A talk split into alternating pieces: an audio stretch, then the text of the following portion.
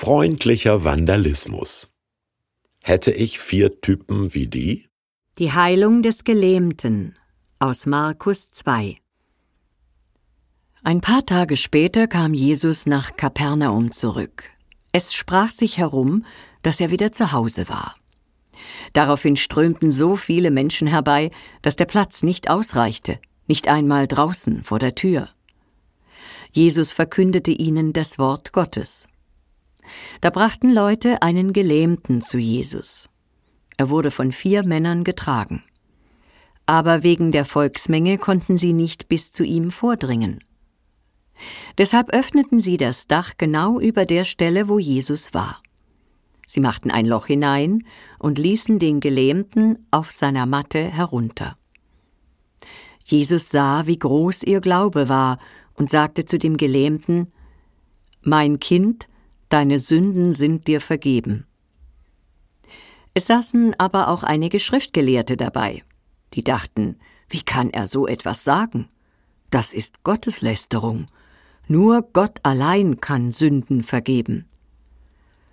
Doch Jesus wusste sofort, was sie dachten. Er sagte zu ihnen Warum habt ihr solche Gedanken?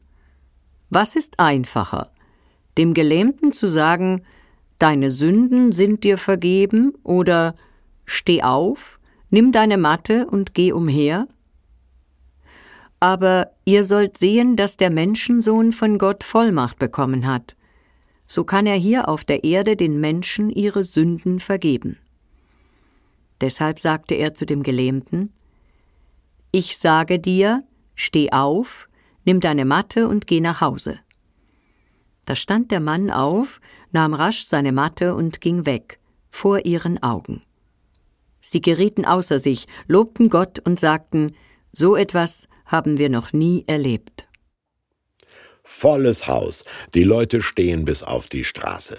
Vier Freunde eines Gelähmten ärgern sich, dass die Bauverordnung für barrierefreie Zugänge noch nicht erfunden ist.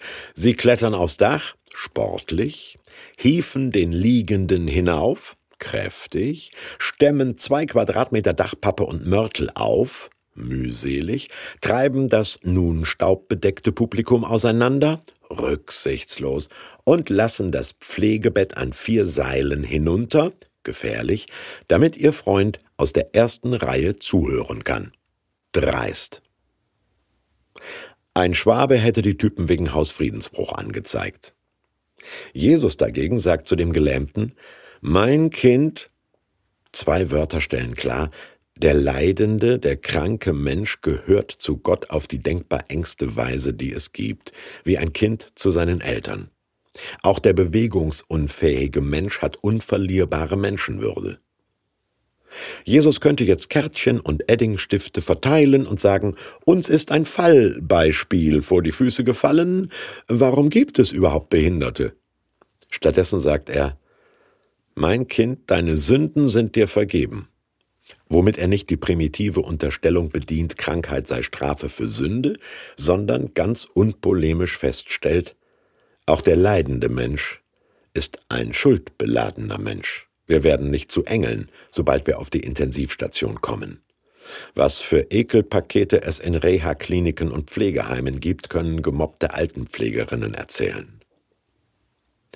Als die Theologen unter den Zuschauern meckern, das sei ja wohl eine gotteslästerliche Anmaßung, Sünden im Namen Gottes zu vergeben, steht der unerklärlich geheilte Ex-Gelähmte auf und geht. Diesmal zum Glück durch die Tür. Wenn ich gelähmt wäre vor Sorge, Angst, Trauer, gäbe es dann vier Freunde, die mich tragen und ertragen würden? Und wen trage ich eigentlich? Für wen würde ich nichts unversucht lassen, ihm zu helfen?